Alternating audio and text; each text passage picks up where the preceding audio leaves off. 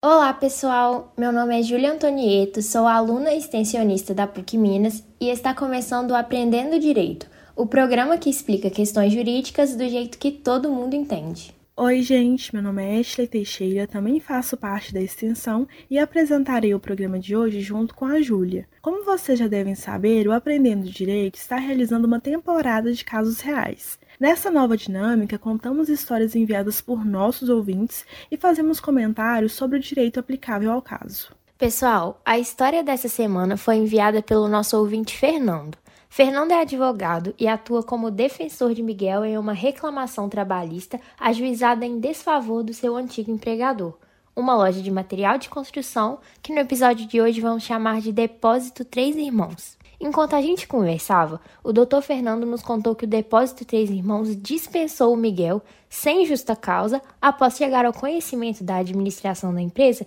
que ele se encontrava doente. Uai, Júlia, isso aí não pode não. Logo na hora que o empregado mais precisa do dinheirinho do trabalho, ele é dispensado? Muita sacanagem. Pois é, e o pior você não sabe, Ashley. A doença que o Miguel desenvolveu estava relacionada com a condição ruim de trabalho que ele enfrentava enquanto trabalhava no depósito Três Irmãos. Ficou curioso para saber o desenrolar desse caso? Então aumente o som e se ajeite na cadeira, porque o Aprendendo Direito de hoje está imperdível.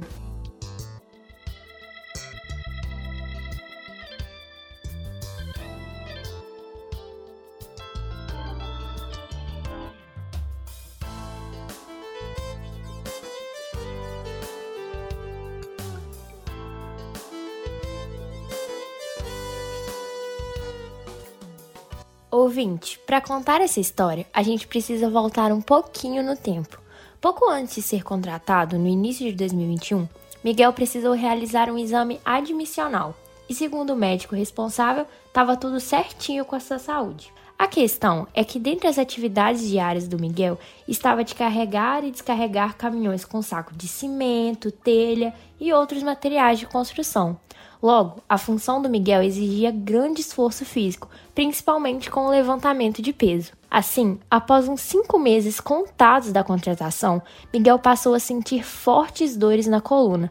Preocupado com a dor, Miguel entrou em contato com o médico de sua confiança e, após alguns exames, ele foi diagnosticado com hérnia de disco. Para quem não sabe, a hérnia de disco é um problema que causa muita dor ao paciente. Simplificadamente, a nossa coluna é formada por uma série de discos empilhados, e cada um desses discos é envolto por uma capinha cheia de gel, que torna o movimento da coluna harmonioso e impede que esses discos se aproximem muito uns dos outros ou mesmo se choquem. A hérnia acontece quando essa capinha cheia de gel amortecedor se rompe, e é a aproximação entre os discos da coluna que causa muita dor ao paciente. Ashley, você tá muito esperta. Tá estudando medicina, é? Que nada, essa explicação foi bem meia-boca, e inclusive estou morrendo de medo de ter falado alguma bobagem. É que a gente é do direito, né, Júlia? Medicina não é a nossa praia. Mas para o que nos interessa, acho que a explicação foi decente. Já que você obviamente estudou um pouco do assunto, só me conta mais uma coisa. Qual que é a causa da hérnia de disco? As causas são variadas. Pode ser um problema genético que passa de pai para filho. Também é possível que a hérnia surja como uma consequência da velhice. Outra causa apontada pela literatura médica é o tabagismo, além do levantamento de muito peso, que por comprometer a integridade do sistema muscular que dá sustentação à coluna, também pode favorecer ao aparecimento da hérnia. Esse parece ser o caso do Miguel, hein? No serviço, ele carregava muito peso. Logo, tudo indica que havia uma relação entre a hérnia e o trabalho, o que torna o problema de saúde do nosso personagem uma doença ocupacional. Ouvinte, a doença ocupacional, também conhecida como doença profissional, é um problema de saúde que foi desencadeado total ou parcialmente pelo exercício da função do trabalhador, de modo que uma das causas da doença é a atividade que o trabalhador executava no seu dia a dia na empresa. E que relevância tem o fato de a doença ser ocupacional? É que quando a doença se relaciona com o trabalho, ela é equiparada ao acidente de trabalho. Ah, entendi. Quem sofre um acidente de trabalho não pode ser mandado embora. Exatamente, Júlia. Essa proteção contra o desemprego de quem sofreu um acidente de trabalho ou que desenvolveu uma doença ocupacional, como foi o caso do Miguel, é chamada no direito de garantia de emprego. E a garantia do acidentário começa a partir do momento em que o empregado não está mais conseguindo trabalhar, até 12 meses depois que ele se recuperou. Durante esse período, o empregador só vai poder mandar o empregado embora se ele cometer uma falta gravíssima. Pensando nisso que a Ashley nos explicou e tendo em vista que o depósito Três Irmãos dispensou Miguel logo após tomar conhecimento de sua enfermidade, o Dr. Fernando entrou com uma reclamação trabalhista para que o Miguel pudesse ser reintegrado ao quadro de funcionários da loja. Faz sentido. Como o Miguel foi mandado embora ilicitamente, porque a doença que ele desenvolveu tinha relação com o trabalho, o certo era que o depósito Três Irmãos fosse obrigado a recebê-lo de volta. Acontece que tem muito empregador que fica ofendidíssimo depois que o empregado ingressa com a ação trabalhista.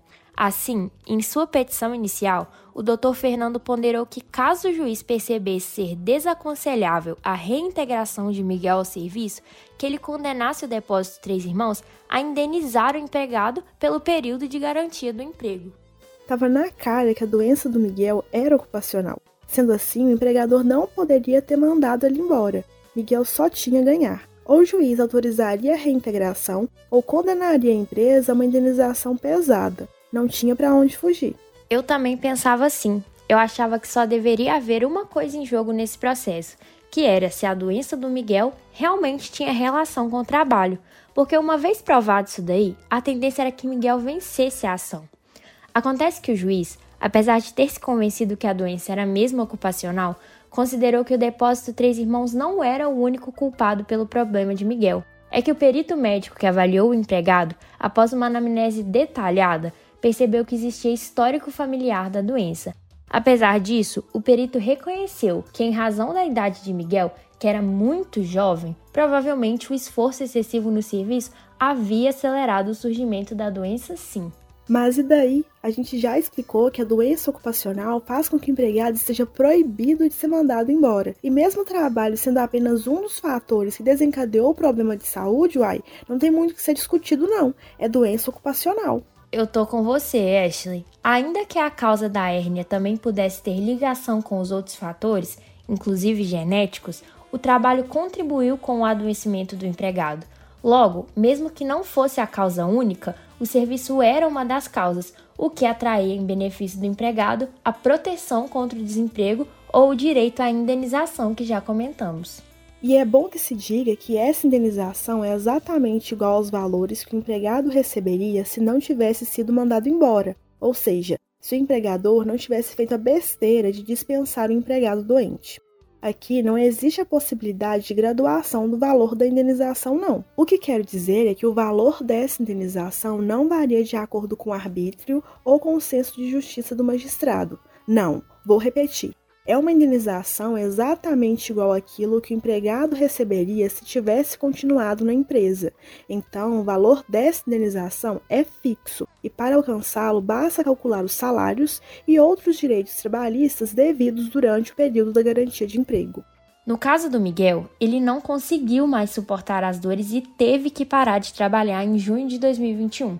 Logo após o primeiro dia que Miguel não foi trabalhar, o seu empregador entrou em contato por telefone e deu a notícia que ele estava sendo dispensado. Pouco tempo depois, Miguel foi submetido a uma cirurgia para corrigir o seu problema e em outubro do mesmo ano, após algumas sessões de fisioterapia, Miguel já estava novo, completamente reabilitado.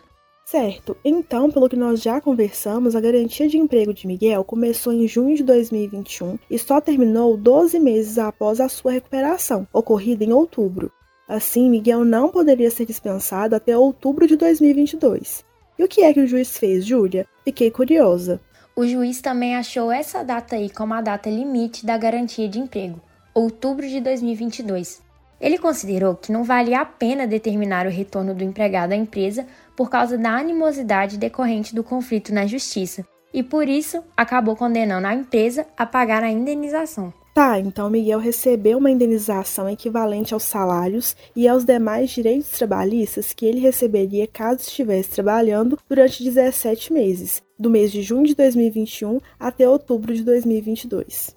Pois é, eu concordo que esse seria o certo. E é aqui que todo mundo ficou boquiaberto. Não sabemos se foi por dó ou por qualquer outra razão, mas o juiz reduziu a indenização devida a apenas 30% do que o empregado receberia se não tivesse sido mandado embora.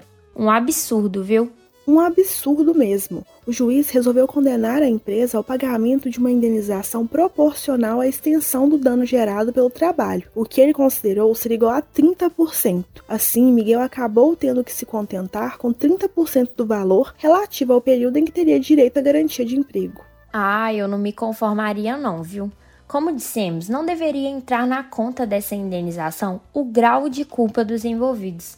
A questão única que motivava a condenação da empresa era ter dispensado o empregado sem poder fazer isso. Mesmo assim, o juiz passou o pano para o depósito Três Irmãos e, nesse caso, né, acabou descumprindo a lei. Isso na nossa opinião, né, Júlia? E na sua, caro ouvinte? Você que não teve a oportunidade de conversar diretamente com o doutor Fernando também acha que o juiz errou?